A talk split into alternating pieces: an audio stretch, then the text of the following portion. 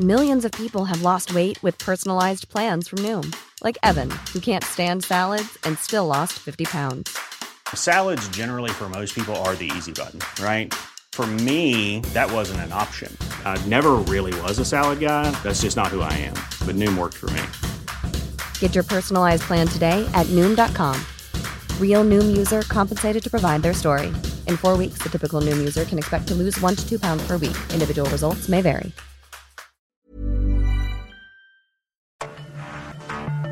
Cada noche, los expertos se reúnen para debatir los temas que hacen historia en una mesa de análisis distinta. Aquí las entrevistas con los personajes y líderes de opinión, junto al análisis profundo de los temas trascendentes. Alfredo Ceja conduce un programa de Frente en Jalisco por el 100.3 de FM. Iniciamos.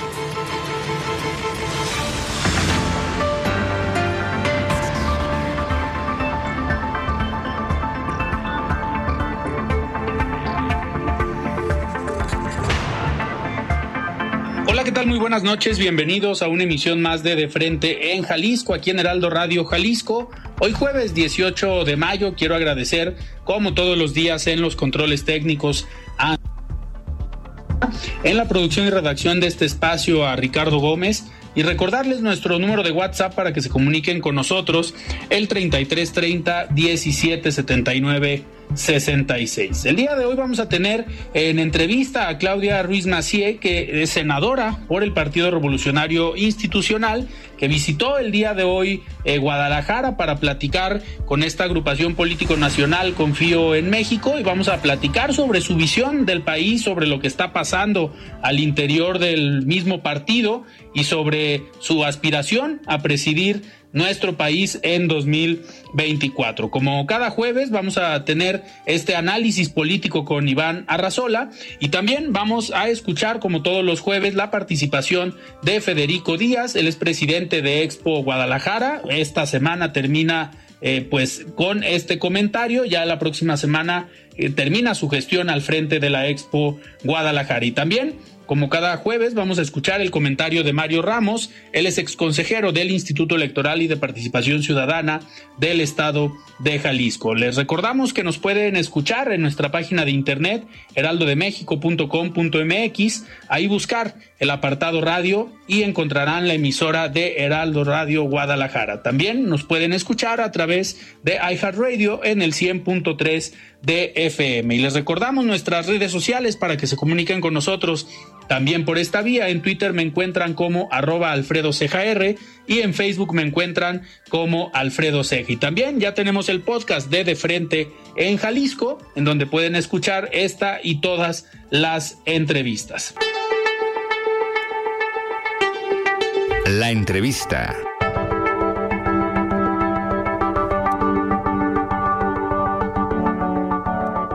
Muy bien, pues arrancamos esta plática aquí en De Frente en Jalisco con la senadora Claudia Ruiz Macié, que visita el día de hoy Guadalajara en una plática en la Cámara de Comercio con la agrupación político nacional Confío en México, que dirige Salvador Cosío Gaona. Senadora, ¿cómo estás? Bienvenida a Guadalajara. Muy bien, gracias Alfredo. Contenta de estar aquí, muy agradecida y reconocida con eh, Salvador Cosío y Confío en México por la invitación y la oportunidad no solo de transmitir mi visión del país, de lo que viene, de lo que hay que hacer, sino de escuchar y recoger pues el punto de vista y las inquietudes de la sociedad jalisciense. Senadora, y hablando de las inquietudes, me gustaría primero empezar con tu visión. ¿Cómo ves a México hoy? ¿Pasamos por un buen momento o por un mal momento? Pues mira, pasamos por un momento muy delicado, un momento en donde desde el gobierno se ha promovido la división entre los mexicanos, se ha eh, buscado desmantelar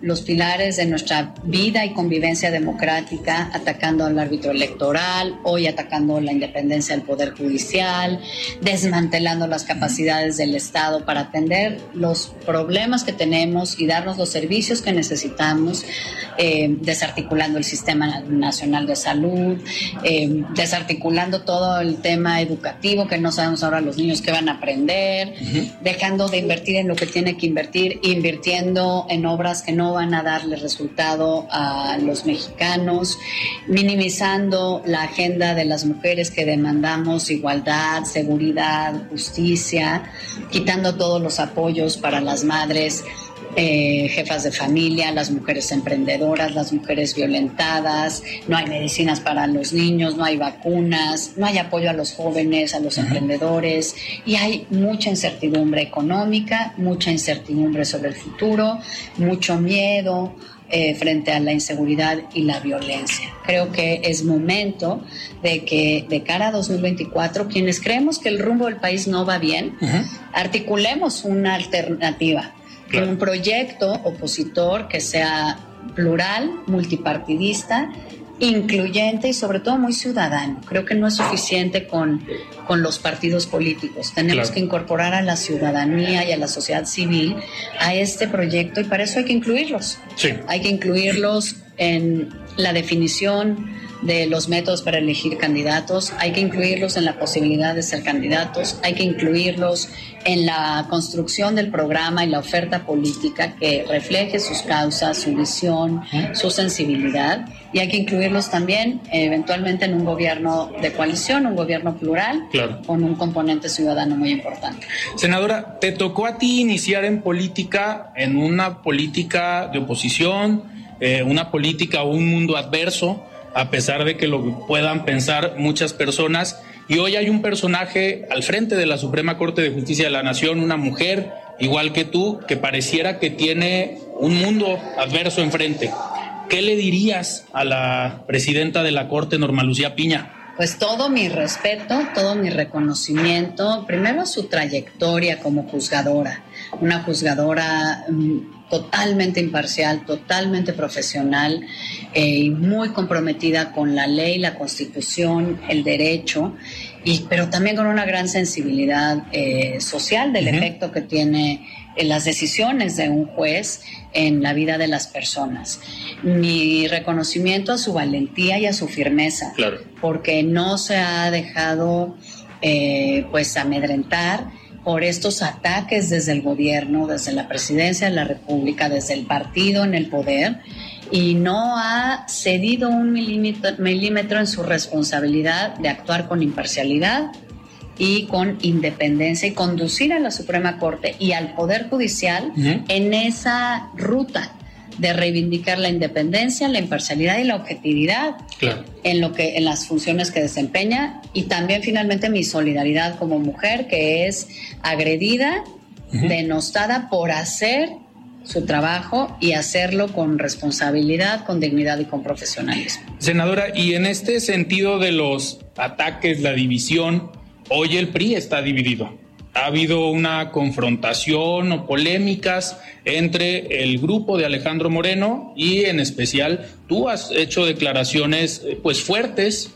de la forma en cómo se está conduciendo hoy el partido, el partido que te vio nacer, nacer literalmente. ¿Cómo ves hoy al PRI? Pues mira, eh, yo he manifestado al interior del PRI que es un partido muy plural, al interior y donde siempre ha habido pues muchas visiones distintas y estamos muy acostumbrados a plantearlas y a, discutir en, en buen sentido internamente. He planteado mi punto de vista como siempre lo he procurado hacer, con claridad, con firmeza, con apego a mis principios, con congruencia, con respeto y en los causas institucionales. Yo he planteado directamente a la dirigencia, junto con otros presidentes del partido en su momento, en junio pasado, la, conveniencia de que reflexionaran si era mejor dar paso a una nueva dirigencia.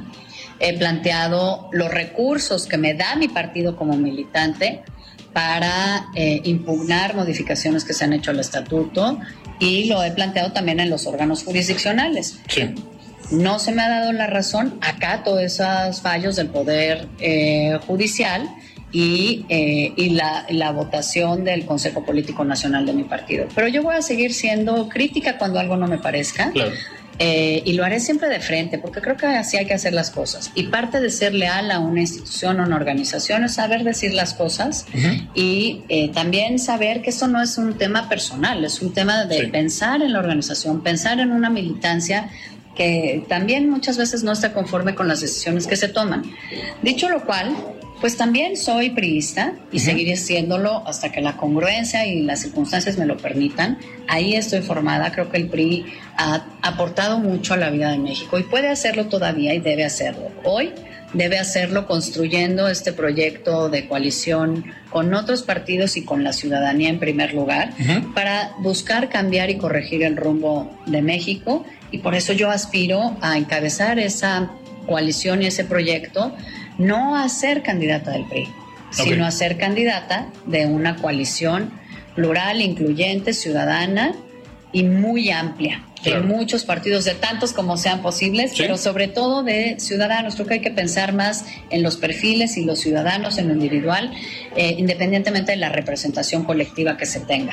Creo que no hay que pensar tampoco en un proyecto de Claudia Ruiz Macié o del PRI, hay que pensar en un proyecto de todos los que queremos cambiar el rumbo de México, en donde hay partidos, militantes de partido, pero también y sobre todo ciudadanos que no militan en partidos, pero que compartimos una visión. Ese es el proyecto que yo quiero encabezar. Senadora, para terminar, eh, tienes una experiencia política muy, muy fuerte. Fuiste secretaria de Relaciones Exteriores. Hoy México se ve inmiscuido en polémicas con otros países. ¿Cómo ves en caso de tú encabezar la candidatura de esta eh, alianza y en caso de ganar la presidencia de México, cómo entregarías a México en 2030? Pues en el ámbito internacional, eh, un país que reconstruye sus relaciones con otros países, que eh, vuelve a tener el lugar que siempre ha tenido, un lugar de respeto como un interlocutor confiable, como un país que aporta a las grandes causas de la humanidad, que defiende la democracia, la lucha contra el cambio climático, la gestión del tráfico de armas, de drogas y de la migración con una visión humana y de protección de derechos humanos, de salud y no de seguridad exclusivamente.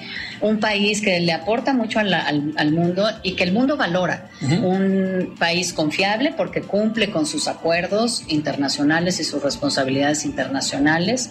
Un socio confiable que honra no solo el espíritu, la letra, sino el espíritu de los tratados que tenemos, y un país que es un destino eh, seguro, confiable y atractivo para visitar, para invertir, para poder promover una mayor eh, integración y mayores relaciones en todos los ámbitos un país que toma su lugar en el concierto internacional, no lo que tenemos hoy, que es un país que no cumple con sus acuerdos internacionales, que no es confiable, que no sabes qué va a hacer ni qué va a decir al otro día y que no se compromete con las causas que nos importan también a los mexicanos, como es la defensa de la democracia y que más bien se acerca a los regímenes autoritarios, como es el cambio climático y más bien eh, le apuesta a las energías fósiles y contaminantes, que eh, no hace lo que dice, y lo vemos en el tema migratorio, en donde no le damos a los migrantes que pasan por nuestro territorio un trato de eh, dignidad, de protección a sus derechos humanos, y más bien los encerramos y por negligencia permitimos que pasen no solo secuestros como los que vimos esta semana, masivos de migrantes, sino como la tragedia que vimos en Juárez hace algunas semanas, en donde por negligencia, por falta de recursos, por insensibilidad, murieron pues muchos migrantes que estaban bajo el resguardo del Estado mexicano. Entonces hay que volver a tener el lugar que México requiere. Perfecto. Una última pregunta. ¿Ves a Movimiento Ciudadano en la alianza? ¿Por qué lo pregunto? ¿Te llevas muy bien con Movimiento Ciudadano? Sí, pues mira, yo creo que estamos obligados a buscar que se integre Movimiento Ciudadano. Creo que eh, la forma de hacerlo es plantear justamente una coalición amplia que no es de membretes de partidos, sino de perfiles y de visiones que integramos y construimos un proyecto de futuro eh, con formas nuevas, con una visión nueva para enfrentar los retos que tenemos como la desigualdad, la pobreza, la violencia, la inseguridad, la falta de oportunidades y que aprovecha las fortalezas que tiene de una manera acorde al siglo XXI. Si lo hacemos, quizá Movimiento Ciudadano lo considere, lo que sí creo es que estamos obligados a buscar que así sea. Muy bien, senadora, muchísimas gracias por platicar aquí en De Frente en Jalisco. Gracias a ti, Alfredo, qué gusto saludarte. Muchísimas gracias, nosotros vamos a lo que sigue Únete a la conversación. WhatsApp de Frente en Jalisco 3330 1779 66.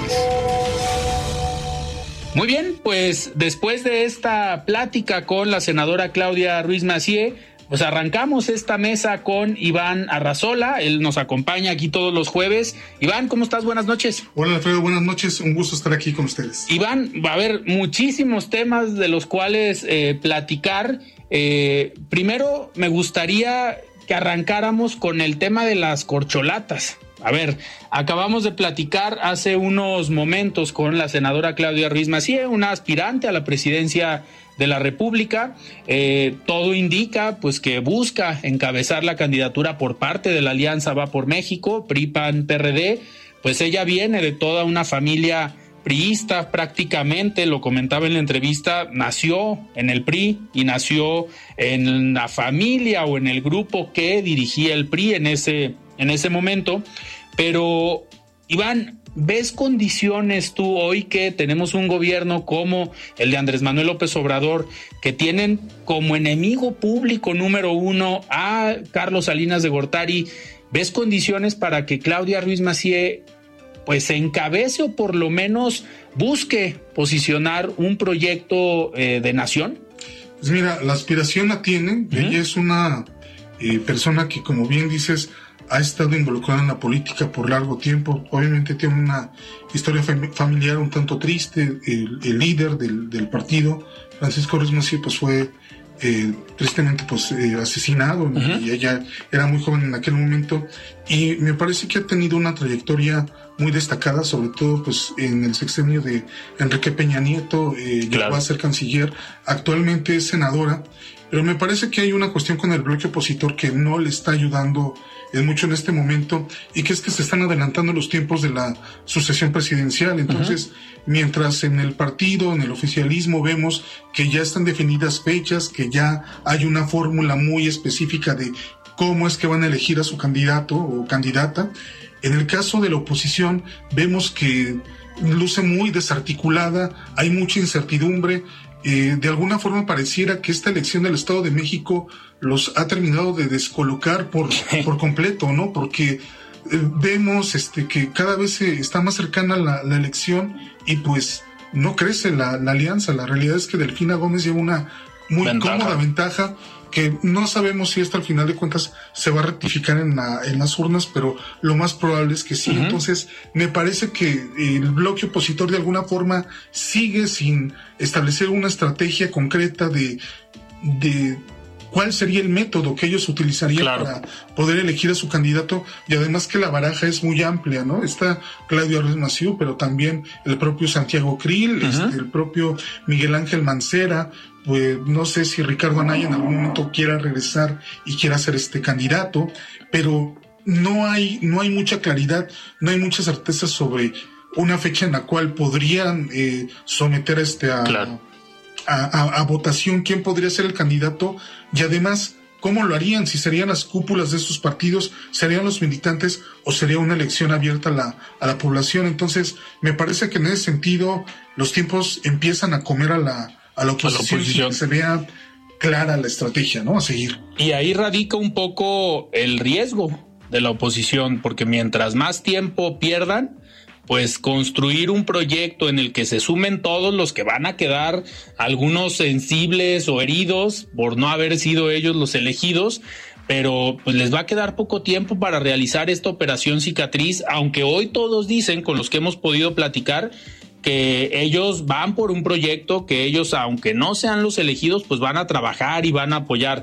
Pero al final deben existir acuerdos en el momento que ya se defina quién y para eso les están comiendo el tiempo. Como lo comentabas, se habla de cerca de 16 aspirantes por parte de la oposición, entre ellos uno ciudadano que lo comentaba Claudia Ruiz Maciú en la mañana eh, que es Gustavo de Hoyos, pero todos los demás de algunos partidos políticos, más este ciudadano, pues tendrán que coincidir en el proyecto de país que buscarían encabezar en conjunto, pero tendrían que negociar también estas posiciones. No creo que un Miguel Ángel Mancera o una misma Claudia Riz o el mismo Gustavo de Hoyos, en caso de no encabezar, pues se queden muy tranquilos y digan, pues vamos a jugar y vamos a ver qué nos dan después. Tendrían que tener un plan B y una, una posición, yo creo, de poder en caso de ganar la alianza, ¿no?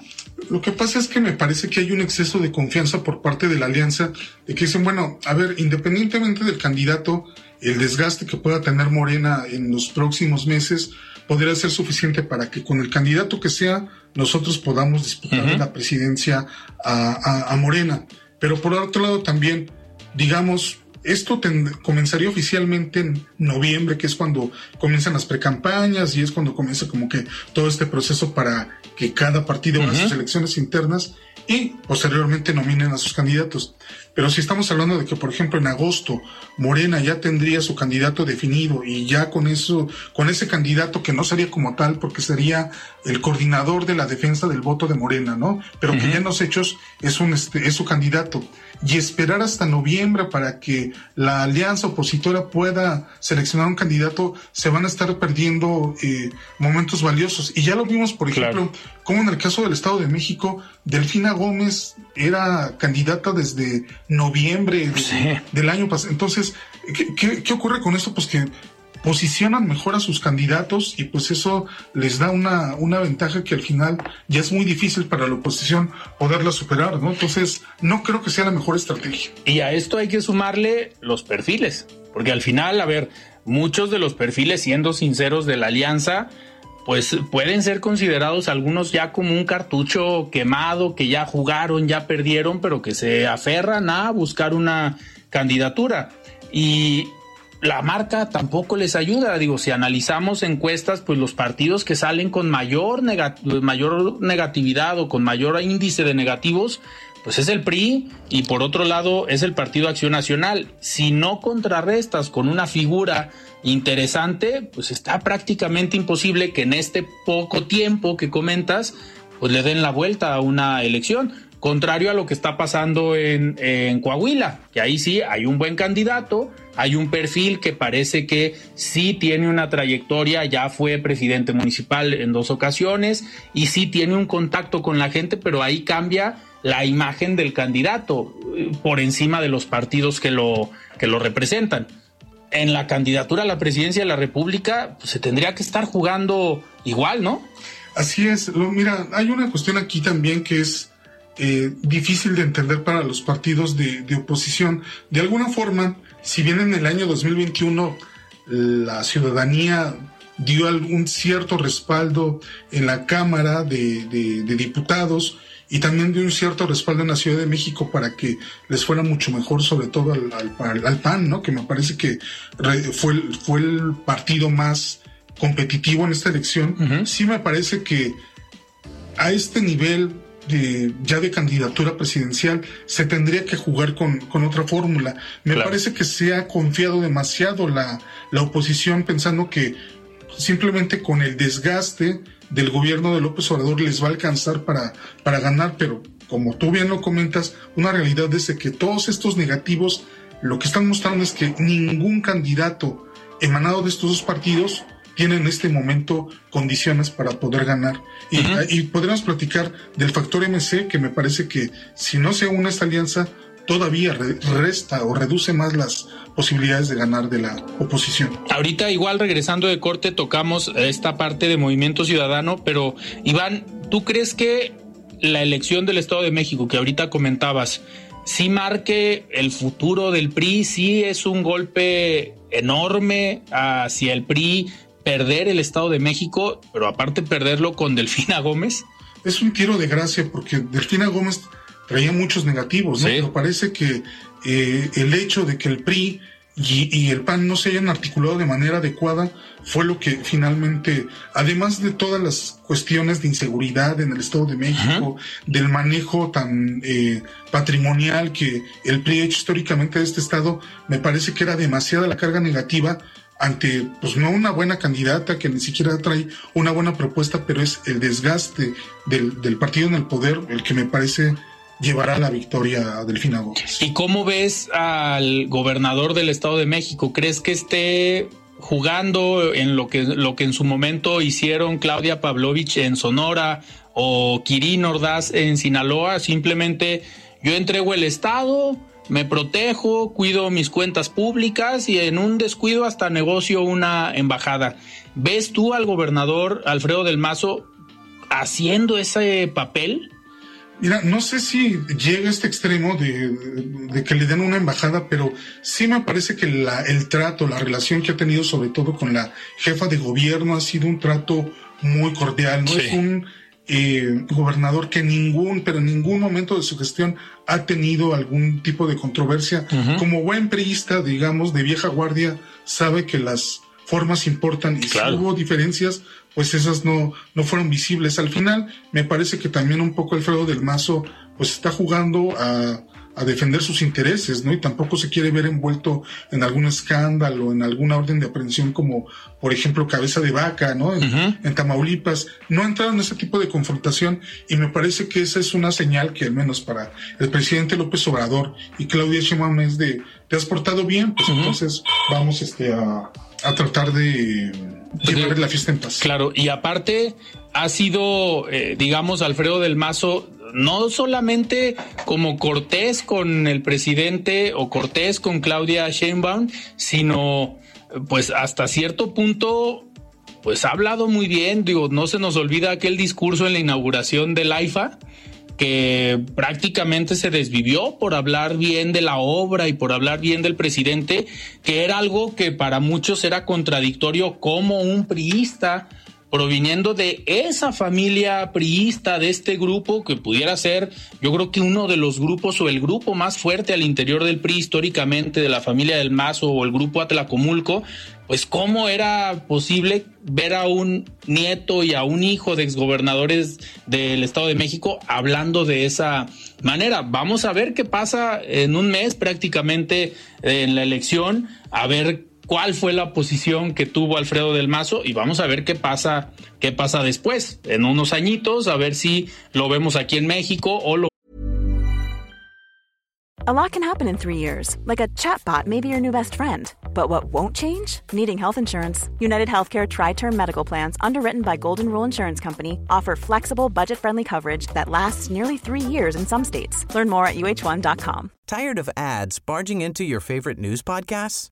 Good news. Ad-free listening is available on Amazon Music for all the music plus top podcasts included with your Prime membership. Stay up to date on everything newsworthy by downloading the Amazon Music app for free or go to amazon.com slash news ad free. That's amazon.com slash news ad free to catch up on the latest episodes without the ads. Vemos en alguna embajada. Iván, tenemos que ir a un corte, pero regresando vamos a platicar sobre los aspirantes también de otros partidos políticos a la presidencia de la República. Estamos platicando con Iván Arrazola en esta mesa de análisis de todos los jueves. Nosotros vamos a un corte y regresamos. Siga con Alfredo Ceja y su análisis de frente en Jalisco por el Heraldo Radio 100.3. Mesa de análisis de frente en Jalisco con Alfredo Ceja. Continuamos. La voz de los expertos. Hola Alfredo, un gusto saludarte a ti y a quienes nos escuchan en De Frente en Jalisco. Cada etapa se caracteriza por tener un principio y un fin. Después de un periodo de dos años al frente del recinto de los grandes eventos, la próxima semana tendré el honor de entregar la presidencia de Expo Guadalajara. En estos 24 meses hemos aprendido a salir adelante de una pandemia que transformó las reglas del juego. Pero no solo eso, hemos descubierto que hay vida y prosperidad después de la crisis. Ha sido muy gratificante para mí tener la oportunidad de conversar con ustedes cada semana sobre la industria de reuniones y los grandes acontecimientos a su alrededor. Considero que todos los que pertenecemos a este sector y al turismo en general tenemos la responsabilidad de ser promotores de nuestra ciudad, es decir, de posicionar constantemente las bondades de Guadalajara sobre los eventos que aquí se realicen, estén relacionados con nuestra actividad o no. En Expo Guadalajara siempre hemos tenido el compromiso de poner en movimiento la economía de esta ciudad.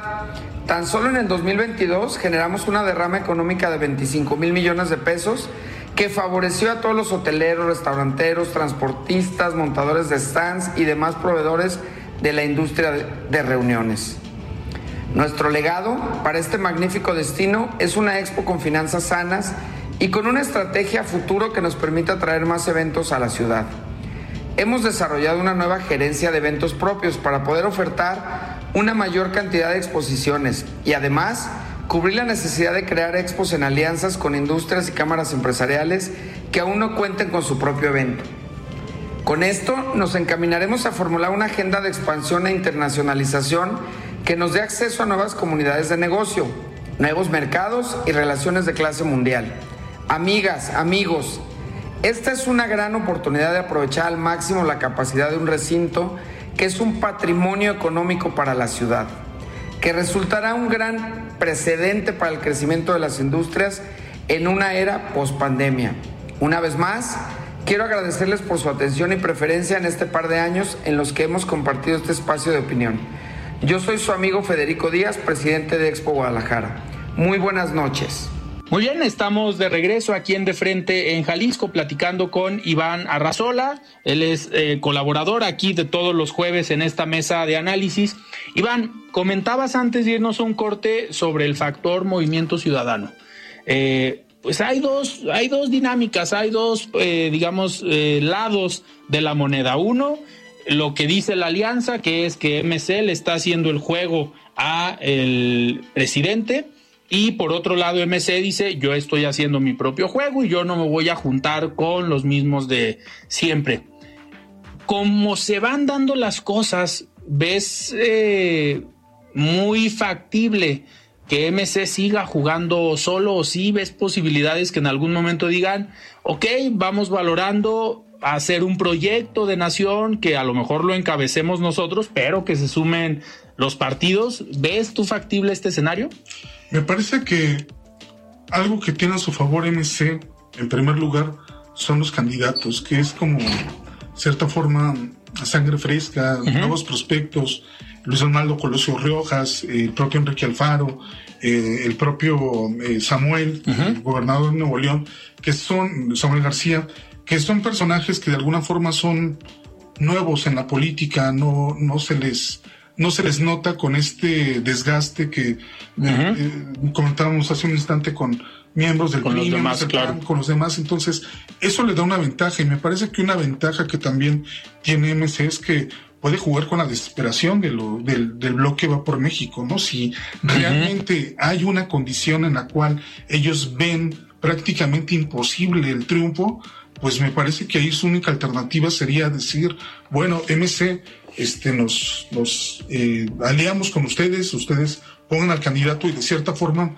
van a tener que fijar las reglas para eh, enfrentar eh, al, al, bloque oficialista, al, bloque de Morena. Me parece que sería esa la única opción o la opción real para, para el bloque Va por México de tener alguna posibilidad de, de, ganar, ¿no? La cuestión con ellos también es de que se les está yendo un tiempo muy valioso, ¿no? Porque el, yo creo que el, escenario, considero que el escenario más idóneo para Morena es que el bloque va por México llegue con su candidato, que MC llegue con su candidato y que ellos lleguen con su candidato, porque de esa forma el voto se divide y evidentemente pues a ellos les va a beneficiar. En cambio, si tenemos dos bloques claramente configurados, pues me parece que ahí podría ser una elección de, de dos y podría haber como alguna, alguna posibilidad.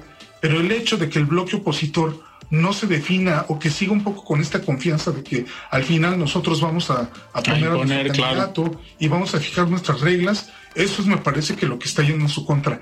Ya este sería un momento como para que verdaderamente se sentaran con MC a platicar, a conversar y ver, ver las posibilidades, ¿no? Finalmente MC, algo que también tiene a su favor es el futuro, de que dicen, bueno, si a nosotros no nos va eh, no, no nos unimos en esta elección con el bloque opositor, hay futuro, ¿no? Tenemos un capital político importante y para 2030 podríamos buscar este alguien más. inclusive se podrían dar el lujo, eh, Alfredo, de recibir alguno de los candidatos, alguna de las famosas corcholatas que no quedaran, ¿no? Por supuesto que les gustaría tener a Marcelo Ebrard, con independencia de que ganen o no ganen la presidencia. Imagínate cuántas diputaciones, cuántas senadurías, inclusive estados, no, les, no les podría aportar este Marcelo Ebrard, ¿no? Entonces, me parece que en, este escenario MC cualquier escenario le, le, acomoda bien, si se une con la alianza o si decide ir solo. No es lo mismo para el bloque opositor porque el bloque opositor necesita ganar para mantenerse con vida, ¿no? Y me parece que lo que puede ocurrir en el Estado de México todavía va a debilitar mucho más a la alianza. A la alianza, ¿no? O sea, realmente va a llegar muy debilitado para el 2024 y si no hacen algo este año, me parece que la elección el siguiente año estará perdida prácticamente. Eso, eso cambia el escenario, ¿no? El Estado de México, si se da la derrota de la alianza, yo creo que sí estarían en posibilidades de pensar, a ver, vale la pena a lo mejor sumar a MC, que encabece MC, si realmente el proyecto es que no gane Morena, no nada más sus propios intereses, ¿no? Así es, porque mira, al final de cuentas también aquí me parece que hay que reconocer eh, algo. La dinámica la ha impuesto de alguna forma el presidente. El presidente ha establecido los términos y ha adelantado tanto el proceso sucesorio que a los partidos políticos les está costando mucho trabajo procesar eh, eh, esta forma de, de, competir tan, tan anticipada. Y porque además hay un factor, las propias reglas electorales te dicen, tú no puedes estar haciendo proselitismo, no puedes estar, este, pero vemos que, por ejemplo, en el caso de, de Morena, cada gira de Sheinbaum, cada, cada gira de Brad, ahí están todos los reflectores encima, todos están captando sus declaraciones y no ocurre lo mismo con el bloque opositor.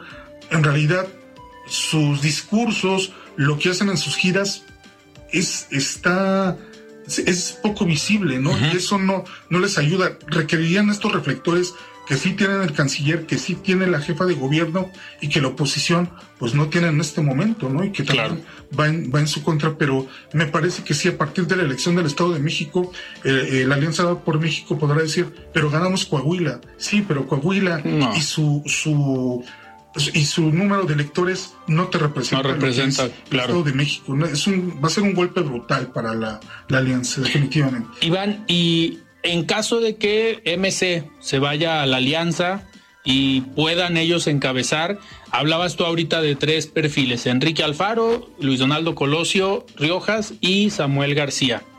¿Cómo ves a estos tres candidatos? A ver, eh, ¿cuál sería como tu pronóstico? ¿Por cuál se pudieran inclinar? Eh, considerando todos los factores, tanto popularidad, experiencia de haber gobernado, el perfil que se requeriría para ser candidato en contra de un oficialismo que sabemos que va a meter todo lo que pueda meter en una campaña presidencial. Entonces, ¿qué perfil tendría que encabezar si lo tuvieras que elegir dentro de estos tres? Bueno, esa es una, una pregunta difícil, pero porque cada uno de estos tres candidatos o posibles candidatos tiene lo suyo. O sea, en el caso de Samuel García, pues es el rey de las redes sociales, es un sí. político muy popular, al igual que su esposa. Entonces, es una persona que trae muchos reflectores por precisamente toda esta eh, parafernalia, parafernalia que, que se hace en redes sociales y que sobre todo para la gente joven es muy interesante, muy atractiva. Uh -huh. En el caso de Luis Donaldo Colosio Riojas, pues es la marca, el apellido, ¿no? Lo que representa sí. Colosio para este país es algo muy importante. De hecho, me parece que en, en algún sentido él tendría más posibilidades, pero algo que re, le resta es pues la poca experiencia que tiene en la, en la vida pública, ¿no? Ha sido legislador, uh -huh. actualmente Ahora presidente, es presidente municipal. municipal, pero no tiene esta trayectoria es, por ejemplo, sí tiene Enrique Alfaro, ¿no? Que Enrique Alfaro tiene una amplia trayectoria uh -huh. política, ha sido presidente municipal, ha sido diputado, es gobernador, entonces ha acumulado una, una gran experiencia, ¿no? Que, que al final, perdón que te interrumpa, juega en contra y a favor de cada uno el tema de el desgaste de haber gobernado y los negativos o los problemas que pueden cargar en sus espaldas. ¿Por qué? Porque Colosio a lo mejor no tiene negativos porque va empezando prácticamente en su gestión. Es, exactamente. Y en el caso, por ejemplo, de Samuel, pues una de las cosas es pasa quizás demasiado tiempo haciéndose promoción, es bueno, en qué momento trabaja, este, cuáles son los grandes proyectos, las, las grandes obras que, que puede presumir, ¿no? Sí. Este, y en el caso de, de, Enrique Alfaro, me parece que el, el hecho de que la carrera de él sea demasiado local, pues también, digamos, no le da estos reflectores a nivel federal, a nivel nacional, de bueno, que lo puedan mostrar un poco más quién es él, ¿no? Entonces, los tres me parece que tienen pros, me parece que también hay, hay contras en ellos y que seguramente en seis años pues ya serán políticos consolidados, ¿no? Que ahí posiblemente el problema es con quién de los tres me puedo quedar. Claro. Creo que en este momento quizás por la forma en la que están acomodados los calendarios, para Enrique Alfaro sería más sencillo el poder ser el candidato porque él ya está eh, a nada de terminar su gestión al frente del gobierno de Jalisco y en el caso de Samuel García y Luis Donaldo Colosio van prácticamente empezando. Van prácticamente empezando, ¿no? Entonces, eh, por el tema de los calendarios, eh, Enrique Alfaro podría quizás estar en mejores condiciones de competir en este momento. Claro. Iván, pasando a otros temas que tienen que ver también con esta eh, política nacional, esta división que hoy existe en el país entre partido en el poder y supuestos poderes de oposición. ¿A qué me refiero? Hoy pareciera que el presidente de la República ve un poder de oposición en el poder judicial. Eh, eh, principalmente por las decisiones que se han tomado con la parte de echar para atrás esta primera parte del plan B, pero pues seguimos viendo una campaña desde la presidencia de la República, desde el Ejecutivo Federal, contra la Suprema Corte, contra Norma Lucía Piña y hoy pareciera contra el Poder Judicial después de estas polémicas decisiones por eh, la libertad o no de un narcotraficante eh, que lleva años preso aquí en Estados Unidos, pero hoy ¿Ves tú que el Ejecutivo sí tiene como enemigo público al Poder Judicial, específicamente a la Corte? Este tipo de, sistemas, de, no, no, no, quiero decir con esto que estamos en un régimen, digamos, eh, de corte autocrático, aunque en momentos pareciera que el presidente se, se comporta de esta manera, pero sí hay momentos en que se busca crear enemigos y pasar facturas. ¿Cuál ha sido el, gran problema del presidente con la Corte? Que la Corte le ha dicho, por ejemplo, en el caso del Plan B, todo el proceso legislativo lo hiciste literalmente con los pies. Hay situaciones que ni siquiera, por ejemplo, el hecho de que ni siquiera se haya publicado en la Gaceta las propuestas de la iniciativa del Plan B, te habla de, bueno, qué clase de país somos en, los en el cual pues los diputados y diputadas ni siquiera pueden leer lo que van a discutir y van a y van a votar, o sea, eso en una democracia no se puede permitir y por eso se declara inconstitucional el, plan B. ¿Y qué es lo que hace el presidente? Pasa la factura al, Poder Judicial y, decir, es que ustedes quieren eh, preservar un régimen de privilegios. Eso en realidad es una mentira. A ver, lo que se busca con el plan B básicamente es que el presidente y su partido político concentren más poder, que los, que los eh, funcionarios públicos se mantengan haciendo campaña durante toda su gestión, lo cual pues evidentemente en una democracia no se puede permitir, ¿no? Pero el presidente ante cada decisión, pues lo que dice es, tenemos un poder judicial corrupto, un poder judicial que protege privilegios y yo soy el único que en realidad encarna la, la voluntad del pueblo y yo soy el único que, que quiere el pueblo. Entonces es un discurso un tanto engañoso, ¿no? Sí. Eh, que busca que busca dividir más, más, que construir. Entonces me parece que si por algo va a pasar en la historia esta gestión es por eh, por, por precisamente tratar de pasar facturas, responsabilidades, algo que ellos tendrían que haber hecho, ¿no? Tenemos, por ejemplo, esta cuestión del diputado, del senador Armenta, acusaron a la, la ministra, claro. De una cuestión que ni siquiera lo, amenazó, ni, y, no. hay certeza que haya sido ella. Fue una conversación de WhatsApp que lo pudieron haber inventado de cualquier número y nada más le registró él el nombre y dijo la ministra de la Corte me amenazó que como bien comentas, si ves tú la conversación, pues no, no es una amenaza en caso de que fuera eh, una conversación real. Pero a ese nivel, Iván, está el Senado de la República. De ese tamaño es la importancia de los temas en el país para que el presidente del Senado pues tenga ese tipo de posicionamientos. Digo, no dudo que si hay una amenaza, pues es un tema delicado, pero un tema para ventilar y jugar así con una conversación en el recinto pues legislativo máximo de nuestro país. ¿No está muy bajito el nivel? Mira, hay que recordar la historia de este país y bueno, este país tiene una tradición presidencialista y si nos vamos a los años 50, 60, pues el poder legislativo estaba en realidad de adorno porque si el presidente presentaba una propuesta, una iniciativa, el 100% de los diputados este, la, votaban a favor. Bueno, había un 3, 4% de oposición, pero pues prácticamente no, lo, no, pintaban. Y pareciera que con esta administración queremos regresar a esos tiempos donde el, el, Congreso, las cámaras, son poderes que se encuentran completamente de adorno, ¿no? Que únicamente están ahí para votar lo que, lo que el presidente quiera, pero esa no es la realidad. La realidad es de que ahora tenemos eh, reflectores muy importantes sobre la Cámara de Diputados y de Senadores y sabemos lo que están haciendo y esto que han hecho con el Plan B y este lo del Viernes Negro donde se votaron 20 iniciativas sin sin ningún tipo de discusión, sin ningún tipo de certeza sobre lo que están votando, pues en realidad es muy triste, ¿no? Y que seguramente esas iniciativas que se votaron en la, en, la, corte, claro. las van a desechar porque están haciendo mal su trabajo. O sea, ¿qué clase de, de, políticos y políticas son los que tenemos? Sobre todo hablando de la, de la 4T, que ahí para la historia va a quedar la parte de la responsabilidad que le corresponde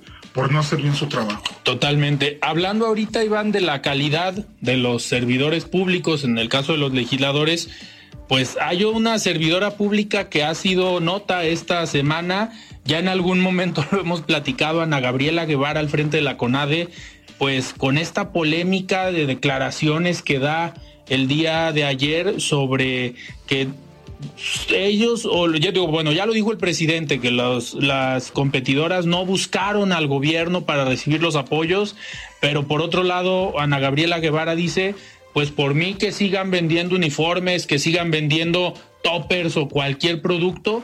A ver, esa simple declaración, si lo hubieran dado en la administración de Peña, en la administración de Calderón, ¿qué hubiera hecho Andrés Manuel?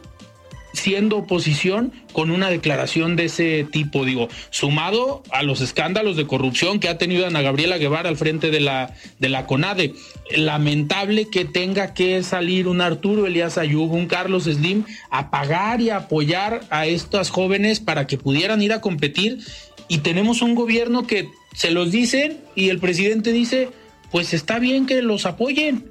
A ver, está, estamos en un país irreal, Iván, ¿no crees? Completamente. Mira, lo podemos analizar desde distintas vertientes. En este país, los políticos no son responsables ni de lo que dicen ni de lo que hacen. Pueden quemar a más de 40 migrantes dentro de, una, de una prisión. ¿Y quién está en este momento en la, en la cárcel? Realmente de los responsables claro. de, de, de los que estaban al frente de esto. No hay, ¿no? O sea, y, y, vemos al presidente que le puede decir a la ministra Norma Piña, ese reconocimiento que le dieron se puede conseguir en Santo Domingo. Estás hablando de, de una mujer sí, claro. que merece respeto, ¿no? Eh, y en el caso de, de, Ana Gabriela Guevara, que fue una excelente atleta, fue la, la mejor atleta que hemos tenido en materia de, de, atletismo. de atletismo pues no corresponden estas declaraciones con, porque además ella tuvo muchos apoyos en su momento, ¿no? y eso no lo podrá. Y, tal vez vivió lo que hoy están padeciendo los atletas, ¿no? A ver, a ella le tocó tal vez que no fuera apoyada de la manera como ella esperaba o de una, digamos, para tener todas las comodidades, pues también entenderíamos que ella fue atleta y sabe por lo que pasan todos los atletas que representan a México. Por supuesto, y pareciera que quizás el que no le hayan dado la candidatura al gobierno de Sonora, pues también la, frustró, ¿no? Y entonces este, vemos, por ejemplo, estas declaraciones, pues porque las, las atletas que fueron a competir mencionaron que tuvieron que vender trajes de baño para poder costear sus gastos para ir a esta competencia y pues bueno, dice Ana Gabriela Guevara, pues por mí que vendan si quieren ropa interior. O sea, realmente eh, ya es delirante lo que se puede decir en las mañaneras, lo que pueden declarar los funcionarios públicos, inclusive lo que pueden inventar. Tenemos a una gobernadora en Campeche que tiene un programa aberrante y en el cual sale y declara lo que sea. A ese nivel hemos llegado tristemente, ¿no? Me parece que eso lo tiene que tener muy en cuenta la ciudadanía, Alfredo, porque se habla y se difama en este país con una facilidad a la cual no nos tenemos que acostumbrar. Los funcionarios públicos tienen que tener respeto por la ciudadanía, respeto por sus gobernantes y esto pues simplemente a lo que nos llevaría es a reconsiderar estos son el tipo de funcionarios públicos que merecemos. Me parece que, que, es inadmisible, ¿no? Esta respuesta y esta estas conductas, ¿no? Totalmente. Iván, antes de despedirnos, vamos a escuchar ahora el comentario de Mario Ramos, él es exconsejero del Instituto Electoral y de Participación Ciudadana del Estado de Jalisco. Estimado Mario, ¿cómo estás? Buenas noches. Hola Alfredo, muy buenas noches. Un saludo a ti y a todo el auditorio del Heraldo Radio. Gracias. Bueno, el pasado jueves 11 de mayo, solamente un día después de que la Suprema Corte de Justicia de la Nación invalidara el denominado Plan B de la reforma electoral, el presidente López Obrador dio a conocer su nuevo Plan C. De acuerdo con sus palabras, el nuevo plan consiste en que su movimiento obtenga una mayoría calificada en el Congreso de la Unión en las elecciones de 2024 y también aseguró, sin mencionar el nombre de Morena, que es necesario seguir votando por la transformación. Claro, que con el objetivo de que sus propuestas en materia electoral sí se logren plasmar en la Constitución mexicana sin obstáculo alguno. Aspira a que su partido obtenga las dos terceras partes de ambas cámaras y así proceder con la modificación a la Constitución. Bueno, fue así como el sábado 13 eh, de este mes la coalición de los partidos opositores del PAN, PRD y Movimiento Ciudadano acudieron al INE para presentar una denuncia contra el presidente de la República por la violación a los principios de neutralidad, imparcialidad y equidad en la contienda, así como por el uso indebido de recursos públicos al incentivar a votar por Morena desde su mañanera. Sin embargo, el INE rechazó sancionar al presidente López Obrador, ya que la Comisión de Quejas y Denuncias del Instituto resolvió este miércoles 17 de mayo como improcedentes dichas quejas de los partidos opositores. Para argumentar su respuesta, el INE ponderó que el proceso electoral al que hacen referencia no ha dado inicio esto es cierto, inicia el proceso hasta septiembre de este año, y que sus afirmaciones son referentes a la legislatura federal de 2024 y no a los procesos electorales en curso. Por ello, además de no emitir la medida cautelar que solicitó la oposición, el INE negó la tutela preventiva contra López Obrador, pero exhortó al presidente que se abstenga de formular pronunciamientos encaminados a solicitar el voto a favor o en contra de alguna fuerza política. Aquí, evidentemente, la pregunta es si corresponde o no al presidente vincularse o promover algún proyecto eh, político electoral de algún partido. Por supuesto, sabemos que el presidente debe conservar la neutralidad y la imparcialidad en la contienda electoral. Es cierto que el presidente también negó eh, las acusaciones diciendo que él solo ha llamado a la transformación. También es cierto que este juego de palabras podría prestarse para que se cargaran los dados a favor de su partido. Esperemos que eh, ahora esta ah, reacción y también recomendación del INE pueda atender el presidente para que los contendientes de la jornada electoral de 2024 vayan en igualdad de condiciones. Ese es mi comentario, Alfredo. Muchas gracias. Buenas noches. Muchísimas gracias, Mario, por este comentario. Iván, pues nosotros nos despedimos. Creo que fue un buen programa, la plática con la senadora Claudia Ruiz Macié, pero sobre todo el análisis que pudimos hacer de los diferentes personajes y de los hechos polémicos que están pasando en el país. Esperemos a ver con qué sorpresas llegamos el próximo jueves, porque seguramente nos seguirán dando nota estos personajes políticos que hoy tenemos al frente. Nos vemos en ocho días, Alfredo. Perfecto. Muy bien, pues nosotros nos despedimos de esta mesa de análisis con Iván Arrazola. Yo soy Alfredo Ceja y nos escuchamos el día de mañana. Muy buenas noches. Alfredo Ceja los espera de lunes a viernes para que junto con los expertos y líderes de opinión analicen la noticia y a sus protagonistas. Esto fue De Frente en Jalisco, otra exclusiva de El Heraldo Radio. Tired of ads barging into your favorite news podcasts? Good news. Ad-free listening is available on Amazon Music. For all the music plus top podcasts included with your Prime membership. Stay up to date on everything newsworthy by downloading the Amazon Music app for free or go to amazon.com slash news ad free. That's amazon.com slash news ad free to catch up on the latest episodes without the ads.